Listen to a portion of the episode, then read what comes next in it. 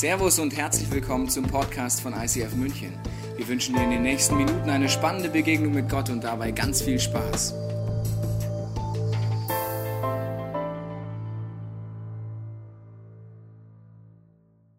Church Without Walls, es geht um die Mauern in unserem Kopf, die Mauern in unserem Denken, in unserem Gottesbild, Kirchenbild und die Dinge, die uns zurückhalten. Ich weiß nicht, welches Bild du von Kirche hast, vielleicht bist du zum ersten Mal hier und denkst, das soll eine Kirche sein. Ich dachte, das ist ein Club.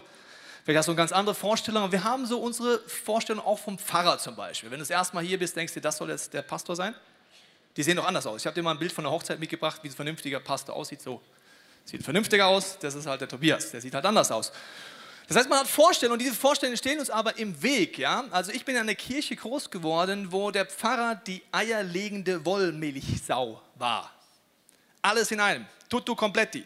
Der hat Altenarbeit, Kinderarbeit, sagt man ja, Kinderdienst meine ich natürlich, gemacht. Der hat äh, Kranke besucht, der hat den Gottesdienst geleitet, der hätte noch Orgel gespielt, wenn er zwei Sachen gleichzeitig gekonnt hätte. Der musste und durfte oder wie auch immer alles machen. Und die Leute kamen in die Kirche und haben gesagt, aha, der Herr Pfarrer. Dann haben sie sich danach beim Weißwurstfrühstück unterhalten, ob die Predigt gut war und die Performance gut war von der eierlegenden Wollmilchsau oder ob es mehr Wolle bräuchte, mehr Milch bräuchte oder mehr Eier bräuchte. Das war dann die Kirche am Ende vom Tag. Ich habe mir oft gedacht, was für eine arme Sau, schon als Jugendlicher. Deswegen wollte ich das jetzt schon mal nicht werden. Jetzt bin ich komischerweise doch so was Ähnliches geworden. Aber ich habe sehr viel in der Bibel nachgelesen und ich merke auch dieses Bild, was Menschen vom Pfarrer oder von Pastoren haben, besonders auf Hochzeiten. Wenn so die beiden Familien des Brautpaars so mitkriegen, dass ich der Pfarrer bin oder der Pastor, ja, dann geht es so los, aha, Sie sind also der Pastor. Ja. Und dann merke ich, ich werde beobachtet. Aha, der Pastor trinkt also ein Bier. Aha, das Kind vom Herrn Pastor ist, schreit auch mal rum. Also wir haben so Vorstellungen dann noch von der eierlichen Wollmilchsau, die ist nämlich auch noch perfekt. Also diese Bilder sorgen dafür, dass wir dann äh, gewisse Vorstellungen haben. Auf so einer Hochzeit war ich vor einiger Zeit und dann kam ein junger Mann zu mir und ähm, er war sehr stylisch, ich würde sagen, so ein richtiger Hipster, wie ich ihn mir so vorstelle. Also von den Schuhen über die Socken, über den Anzug hochgekrempelt und alles mega stylisch, Designer, äh, noch so ein Designerjäckchen drüber und so. Und er sagt zu mir, ja, also du bist doch da von diesem ICF. Sag ich, ja. Er findet es nicht gut, dass da einfach nur so hippe Leute hingehen. Ich so, hä? Schau ihn so von oben bis unten an und schaue seine silbernen Dolce Gabbana Schuhe an und denke mir, was? Und dann habe ich ihm gesagt, weißt du, ich habe eine gute Nachricht für dich. Das ICF ist wahrscheinlich eine der wenigen Kirchen, wo du dich Sonntag nicht verkleiden musst. Wenn du Montag bis Samstag so rumläufst, was ich geil finde, darfst du Sonntag auch so rumlaufen. Wenn du andersrum läufst, solltest du dich Sonntag auch nicht verkleiden. Also wenn das dein Modestyle ist, wenn du sagst, du willst dich wohl im Anzug, dann komm so in die Kirche. Wenn nicht, verkleide dich nicht. Vielleicht ist auch das dein Style, der nächste, dann komm so. Kirche ist der Ort, wo du kommst, wie du bist. Das heißt, zieh dich so an, wie du dich immer anziehst, verkleide dich nicht in irgendeine Richtung. Und ich sehe halt so aus. Ja? Ich trage auch sonst nichts anderes. Ist halt so. Manchmal Trainingshosen, das stimmt schon, die sehe ich auch nicht an. Genau. Oder wenn das dein Style ist, dann komm so. Ja? Der einzige Ort, Sache, wo ich sage, da kann man sich ein äh, bisschen aufpimpen, ist, wenn man sagt, ich will aus äh, Wertschätzung Gott gegenüber mich schick machen. Ich weiß nicht, was Hippie in schick ist, aber das ist dann halt irgendeine Variante dann davon. Vielleicht ist das auch schon, das ist schon Hippie in schick, sehe ich gerade. Ist ja ein Hemd. Ja. Und ein Stirnband. Ist ja alles schon schick, genau. Also, das sind so Vorstellungen, die uns davon zurückhalten, eigentlich das zu entdecken, was Gott wirklich vorhat mit Kirche, vielleicht auch mit deinem und meinem Leben. Und letzte Woche haben wir angefangen bei Church Without Walls. Wir haben gesagt, dass Jesus die Idee hat, dass jeder gläubige Mensch Licht und Salz ist. Er sagt, dass du eine Kraft hast in dir, die kommt nicht erst nach Jahren von Bibelschulen und anderen Themen, sondern sagt Gott, es ist schon da. Und heute wollen wir einen weiteren Schritt gehen und die Mauern in unserem Kopf sprengen. Seid ihr bereit? Da ist sie wieder weggesprengt. Wir sehen wieder unsere schöne Stadt München. Und darum geht es auch heute. Wir wollen eine weitere Perspektive kriegen. Was ist eigentlich Kirche? Was hat Gott eigentlich vor? Wenn du heute äh, frisch dabei bist und diesen Gott noch nicht kennst, möchte ich dir sagen, ich glaube, dass wir oft drei Lügen glauben. Die erste Lüge ist, ich bin aus dem Zufall entstanden ich bin jetzt einfach da. Gut, meine Eltern hatten Sex, für viele von uns schwer vorzustellen, aber sie mussten Sex gehabt haben, sonst wärst du nicht hier. Vielleicht bist du gar nicht gewollt gewesen, vielleicht wollten deine Eltern gar kein Kind und du denkst, das ist einfach Zufall. Wir sind aus dem Zufall raus entstanden. Dann denkst du, ja, ich komme nicht nur aus dem Nichts, sondern auch das Leben hat keine Bedeutung. Es gibt gar keinen Sinn. Und wo ich hingehe, ist auch wieder das Nichts. Wenn du die drei Lügen glaubst, wird dein Leben entsprechend laufen. Wenn du aus dem Nichts kommst, für nichts da bist und es nichts gehst, dann wird dein Leben so aussehen. Ich glaube, es sind drei Lügen. Ich möchte dir heute sagen, dass Gott genau dich gewollt hat. Du bist kein Zufall. Selbst wenn deine Eltern dich nicht wollten, Gott wollte genau dich. Und es gab nur die Möglichkeit, mit deinen Eltern dich zu haben, sonst wärst du nie rausgekommen. Dass du hier bist, hat einen tiefen Sinn. Gott hat eine Idee für dich. Er hat einen Traum für dich mit leben will. Und du gehst nicht ins Nichts, sondern du gehst, wenn du versöhnt mit Gott lebst, in die Ewigkeit zu Gott. Es gibt einen Ruf Gottes, den er, glaube ich, auch heute in deinem Leben erneuern oder verstärken möchte und dir Dinge zeigen. Jesus drückt diesen großen Traum mal aus in Johannes 14. Da sagt er folgendes: Ich versichere euch, sagt er zu seinen Freunden kurz bevor er in den Himmel auffährt, wer an mich glaubt, wird die Dinge, die ich tue, auch tun. Also Jesus hat das nicht so kleine Dinge getan, ja, kannst du nochmal nachlesen in der Bibel, wenn du willst, also so Wunder, Totenauferstehung, Heilungen, Preaching, keine Ahnung was alles, ja. Ja, er wird sogar noch größere Dinge tun, denn ich gehe zum Vater. Warum sagt er das? Er weiß, in dem Moment, wo er zum Vater geht, wird der Vater etwas tun, was atemberaubend ist. Bis zu dem Zeitpunkt war Jesus leibhaftig unterwegs auf dieser Erde. An dem Ort, wo er war, war er. Wenn er jemanden den Arm genommen hat, hat er den, den Arm genommen. Wenn er für jemanden gebetet hat, der krank war, hat er für diese einzelne Person gebetet, die krank war. Wenn er geredet hat, hat er maximal zu den Leuten geredet, die da waren. Und jetzt schafft Gott, der Vater, an Pfingsten seinem Sohn einen neuen Leib. Dieser Leib besteht aus jedem gläubigen Menschen, der sich dort einbetten lässt, ein weltweiter Leib Gottes, der natürlich viel Größeres vollbringt als Jesus alleine, der leibhaftig rumgelaufen ist. Überall auf dieser Welt sucht Gott nach dieser Kooperation, nach Menschen, die sich dort einklinken. Und darum geht es in seiner Idee. Die Strategie ist jetzt folgendes: Was macht er mit diesem Leib? Das Ziel unserer Kirche ist abgeleitet von der Apostelgeschichte. Ich lese dir nochmal vor. Als Kirche ist es unsere Leidenschaft, dass Menschen Jesus Christus ähnlicher werden. Der erste Teil nennt die Bibel die Früchte des Geistes. Das werde ich dir gleich nochmal genauer erklären, was das ist. Furchtlos leben und ihr Umfeld positiv verändern, das geht es dann um Gaben, die Gott schenkt. Für beides hat Gott eine Strategie und wir fangen mal mit den Früchten an. Das heißt nicht, dass du ein Früchtchen bist, sondern dass Gott dir Früchte in dir hervorbringen möchte. Was bedeutet das? Nämlich, dass Gott seinen Geist dir geben möchte als ein gläubiger Mensch, der Jesus in sein Leben eingeladen hat, dass du Jesus ähnlicher wirst. Das ist sein größtes Ziel. Das hat was mit deinem inneren Menschen zu tun, mit deinem Herzen zu tun. Und ein Baum braucht verschiedene Dinge. Für die Nicht-Hobbygärtner, ich habe dir mal einen Baum mitgebracht. Also ein Baum braucht auf der einen Seite Licht. Ohne Licht wird es schwierig. Auf der anderen Seite braucht er Wasser und er braucht Platz. Der schönste Baum mit dem schönsten Licht und dem schönsten Wasser ohne Platz wird nicht aufblühen. Funktioniert einfach gar nicht. Er wird nicht groß Früchte bringen, sondern er wird eher verkümmern. Das siehst du, wenn in einem Wald Bäume zu eng aneinander wachsen, dann siehst du, dass die ersten sich nicht entwickeln, dass sich vielleicht einander verhaken. Am Ende vom Tag gehen vielleicht sogar beide ein. Was heißt das? Die Früchte kann der Baum, wie sollen wir sagen, auch wie unser Leben, wir können die nicht in dem Sinne erzeugen, in diesem Bild gesagt, aber wir können dafür sorgen, dass diese drei Sachen da sind. Erstens Licht. Wie stark möchte ich im Licht leben? Das heißt, wie stark nehme ich an, dass Jesus für mich am Kreuz gestorben ist, dass ich Dinge im Get-Free-Lifestyle eintausche bei ihm und dass ich in seinem Licht bin. Das ist meine Entscheidung. Die nimmt Gott dir nicht ab. Das zweite ist Wasser. Jesus sagt, wer Durst hat, soll zu ihm kommen. Will ich zu Jesus kommen, auch in meinem Lifestyle, im Alltag, komme ich zu Jesus. Trinke ich dort. Fange ich an zu erkennen, wie ich mit der Bibel selber trinke. Und Raum heißt, gebe ich dem Heiligen Geist Raum in meinem Leben, ja oder nein?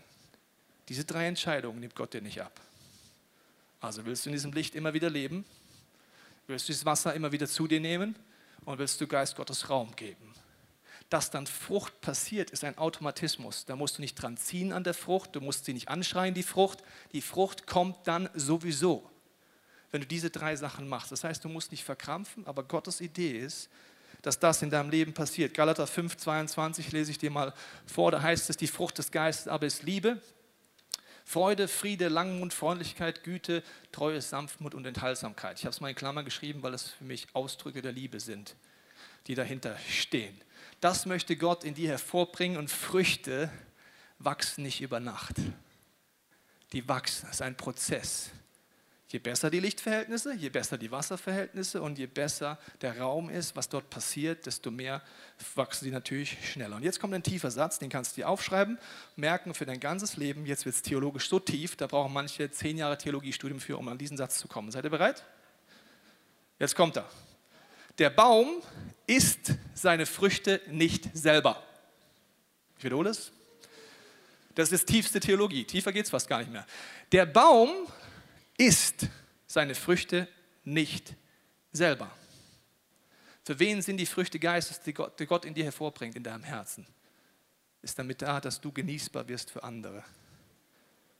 Dass deine Umgebung aufblüht und dass deine Umgebung satt wird. Dann wirst du Jesus ähnlicher. Okay, also diese Früchte ist das eine, ist der innere Mensch, den Gott entwickeln will. Das andere sind jetzt die Gaben. Bei den Gaben gibt es verschiedene Aufzählungen. Es gibt einmal den Epheser 4, kannst du zu Hause nachlesen, Korinther 12. Ich werde dir heute auch ein paar Grafiken nachher zeigen, die ich nicht ausführlich erklären werde. Da gibt es College-Module zu. Kannst du dann kurz abfotografieren mit deinem Smartphone und zu Hause auch gerne nachlesen. Aber ich werde jetzt dir mal kurz den Unterschied zwischen zwei Gabenkatalogen zeigen. Das erste ist Epheser 4 und dort heißt es, dass in den ersten sechs Versen geht es darum, ganz oft kommt das Wort, siebenmal kommt das Wort ein oder Einheit, Einheit des Geistes, Band des Friedens. Warum betont Paulus sechs Verse lang die Einheit, bevor er die Vielfalt der Gaben erklärt? Weil er uns Menschen kennt. Und zwar ganz, ganz tief. Unser Reflex ist nämlich genau der Gegenteil. Die Vielfalt der Gaben in der Menschheit sorgt nicht für Einheit, sondern für Subkulturen. Immer Subkulturen. Das fängt beim Style an. Die Skater treffen sich mit den Skatern, die Hipster mit den Hipstern, die Hupster mit den Hupstern und die Lipster mit den Lipstern. Also alle Subkultur. Eine Subkultur hebt davon, dass man sich auf der einen Seite trifft, das ist schön, gleiche Interessen, aber sie lebt auch von der Abgrenzung. Ich tue meine Identität deswegen finden, weil ich mich abgrenze durch die Art und Weise, wer ich bin, auch andere ausschließe. Das ist bei Gaben jetzt auch so. Gott gibt Gaben. Diese Gabe, dein Reflex wird sein, wenn du nicht verstehst, was Gott vorhat, dass sie dazu dient, dass du dich trennst von Menschen.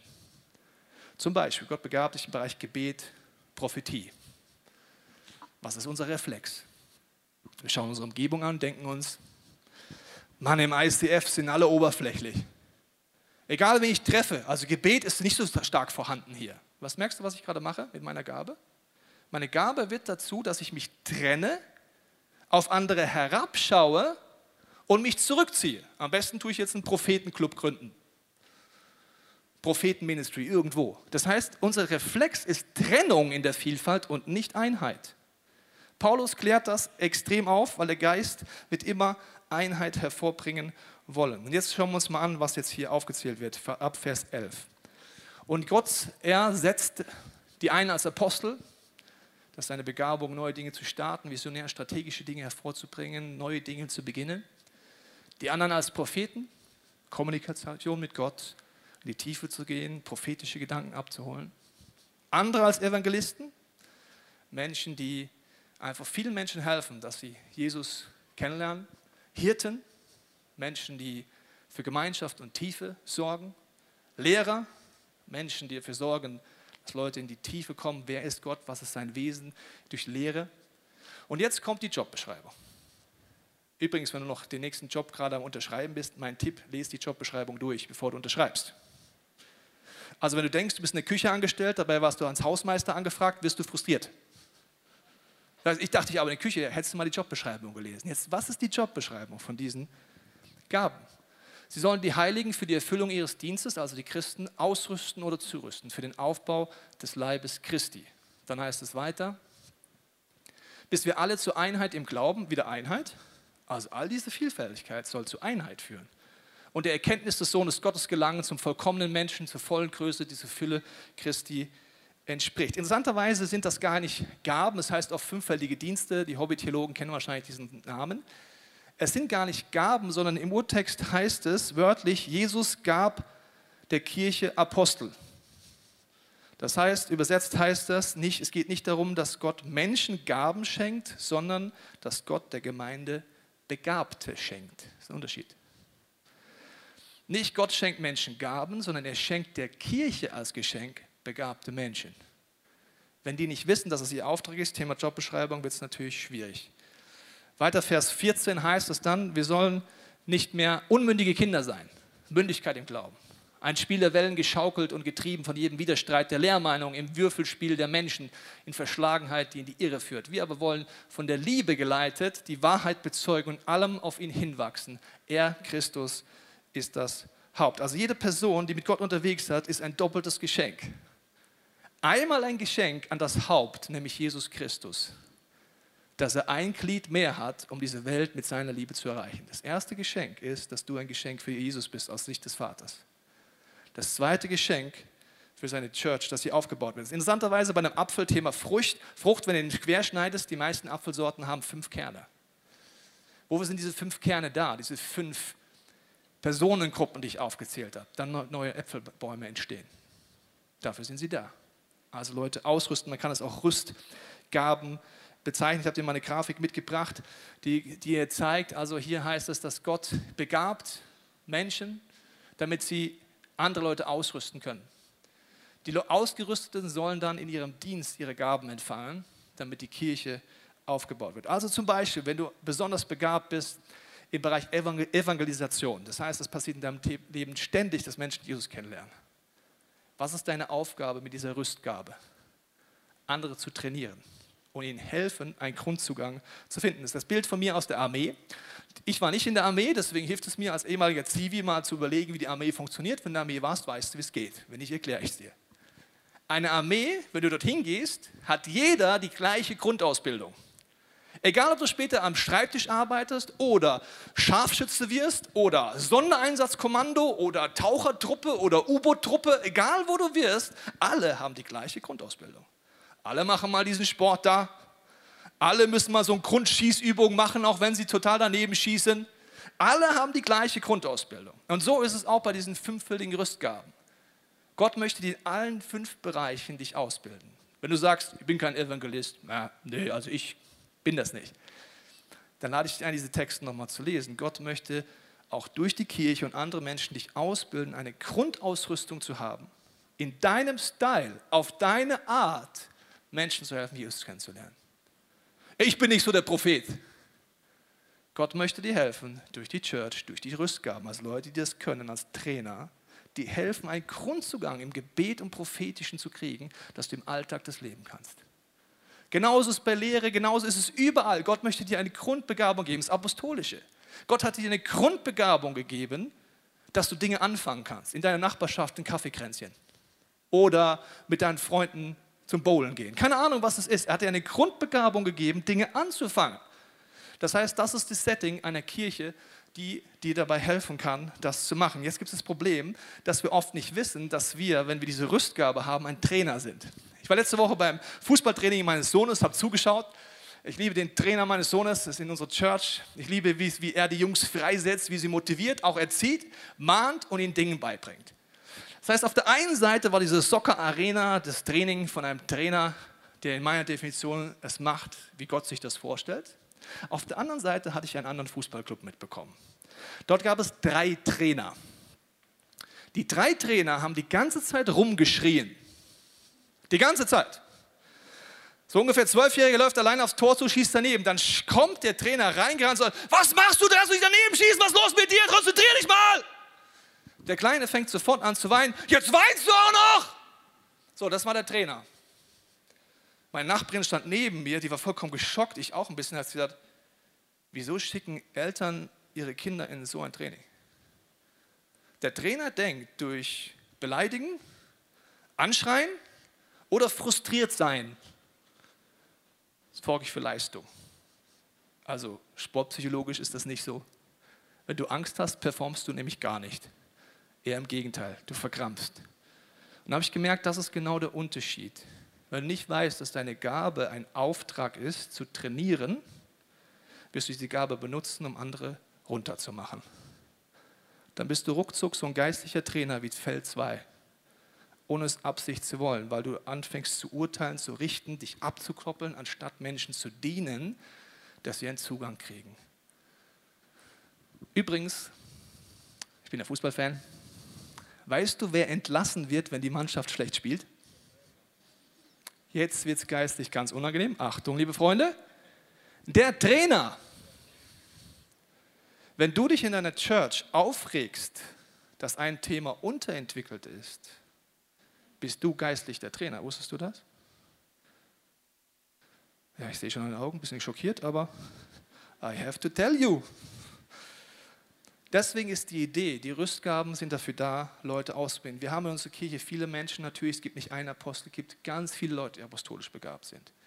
Das sieht man daran, aber diese Gaben, die hast du. Wenn du eine Lehrbegabung hast, bist du immer lehrbegabt.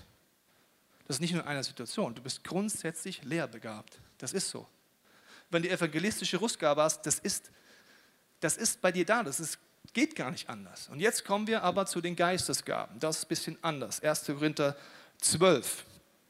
Dort ist ein Unterschied. Ich habe dir mal einen Überblick mitgebracht, wie man diese Gaben einteilen kann. Werde ich nur kurz darauf eingehen. Äh, und zwar gibt es dort Motivationsgaben, Manifestationsgaben, Dienstgaben. Wenn du es vertiefen willst, kannst du gerne abfotografieren. Das ist verschiedene Gaben. College-Module gibt es dazu, weil das ist faszinierend, was man dort alles finden kann. Also die Dienstgaben oder Rüstgaben siehst du hier rechts. Und dann gibt es diese Aufzählung. Interessanterweise ordnet der Epheserbrief das auch verschiedenen Bereichen zu, den Vater, Sohn, Heiliger Geist. Ich zeige dir das nochmal in einer kurzen Übersicht. Dort heißt es, Gott hat jedem von uns unterschiedliche Gaben geschenkt. Die verschiedenen die Gaben sind, die Gott uns gibt, sie stammen alle von demselben Geist und jedem Einzelnen von uns aber hat Christus besondere Gaben geschenkt. So, also das sind jetzt mal die ganzen Geistesgaben. Was ist damit? Es gibt einen großen Unterschied zum Beispiel zu einer Lehrbegabung. Die Geistesgaben verteilt Gott einfach zack, zack, zack, zack, zack und nimmt sie auch wieder weg.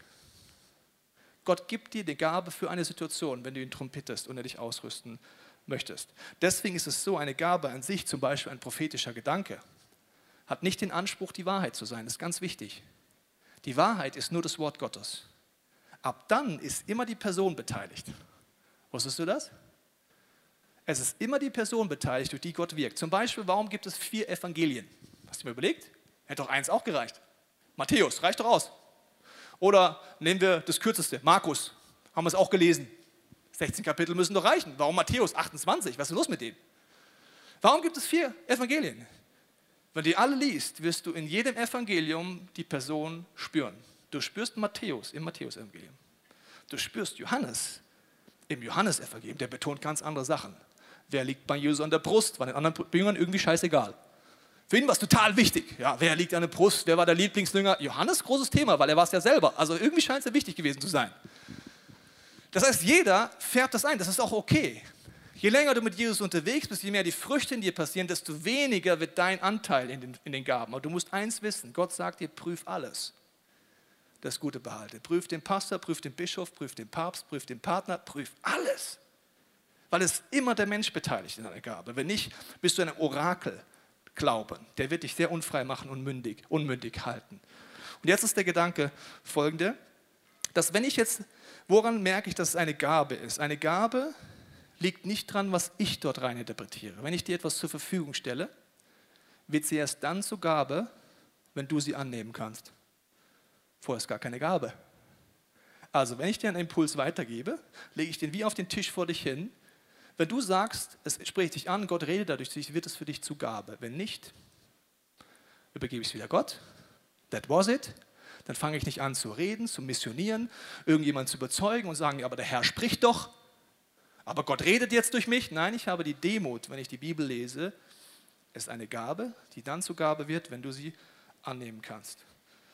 Und das ist der entscheidende Punkt. Paulus zum Beispiel, kommt ein Prophet bei ihm vorbei Kannst du Postgeschichte nachlesen und der macht das total spektakulär. Ich mag Propheten, sehr spektakulär. Nimmt einen Gürtel, macht riesen Performance da, ja, und dann sagt er, geh nicht in diese Stadt, weil du wirst dort gefangen genommen, gefoltert werden und getötet. So, was macht Paulus mit dieser Gabe? Er schaut sich an und denkt sich, nehme ich nicht, empfinde ich nicht so. Und er geht. Okay, krass. Das heißt, die Gabe wird zur Gabe, wenn der andere sie annehmen kann, vorher nicht. Jesus ist wie so ein Lichtstrahl. Ich habe dir ein Bild mitgebracht. Der Lichtstrahl sorgt dafür, dass wenn er sich bricht, verschiedene Farben entstehen. In Jesus sind alle Gaben, alle Rüstgaben, alle Gnadengaben, alle Geistesgaben da. Und er sucht nach Menschen, wo er einzelne Facetten brechen lassen kann in seinem Licht. Die sagen, ich stelle mich Gott zur Verfügung, dass das passiert. Das heißt, kein Mensch hat all diese Gaben je mehr Früchte in dir, wie Demut, ist ja auch eine Frucht, entwickelt, desto mehr merkst du, du, ich bin einfach eine Farbfacette. Ich bin vielleicht die rote Facette und ich will nicht, dass alle rot werden um mich herum. Ich bin dankbar, dass es die anderen auch noch gibt. Ich habe die Demut zu lernen und gleichzeitig mich Gott zur Verfügung zu stellen. Und jetzt kommt eine entscheidende Frage. Wie können jetzt Früchte und Gaben zusammen? Und ich möchte sie mit dem Bild einer Waage zeigen. Auf der einen Seite habe ich die Früchte, auf der anderen Seite Gaben, das sind für mich Werkzeuge. Wenn das im Gleichgewicht ist, ist dein geistliches Leben gesund. Wenn es in Ungleichgewicht geht, das heißt, Gott gibt dir Gaben, nämlich einfach so, zack, zack, zack, zack. Wenn deine Gaben und deine Autorität sich krass entwickelt, aber du nicht dafür sorgst, dass Licht in deinem Leben ist, Wasser und auch Raum, das heißt, du nicht diese Zeit mit Gott suchst, diese Früchte nicht entwickeln lässt und es eine Schieflage gibt, gibt es immer Katastrophen in der Christentum. Immer. Beziehungen gehen zerbruch, Familien gehen kaputt, Skandale passieren, irgendwelche Riesennummern passieren, Ehebruch, was auch immer. Das heißt, wenn das in Schieflage gerät bei dir, dass die Autorität oben ist, aber die Früchte in dir nicht mitwachsen, not good. Nochmal, Gaben gibt Gott dir, zack. Für die Früchte, er braucht eine Entscheidung. Licht, Wasser, Raum. Ob du das mitwachsen lässt oder nicht. Deswegen kann es manchmal sein, auch wenn du Leiter bist in dieser Church, wenn du Teamleiter, es kann sein, dass du manchmal merkst, du musst jemanden vielleicht für eine Zeit aus Verantwortung rausnehmen, weil du merkst, er hat zwar Autorität, aber sein Charakter und sein Wesen wird nicht wirklich Jesus ähnlicher dann muss man sogar jemanden aus Verantwortung rausnehmen, obwohl er begabt ist. Weil Gottes Problem ist nicht Begabung. Wusstest du das? Das ist nicht sein Problem. Die kann einfach zack geben. Er sucht nicht Leute, die perfekt sind. Er begabt die, die er beruft. Er gibt dir einfach eine Gabe. Bam. Meine Frau hat letztens für jemanden gebetet, der nicht Deutsch konnte. Bam, hat sie Deutsch gelernt. Ich sehe schon die deutschen Blicke in mir. Glaubt mir keiner, ist so. Also Gaben, bam. Gott hat kein Problem, Gaben zu geben, aber dein Herz hat er dir übergeben in die Verantwortung, dort wieder nicht reinfuschen.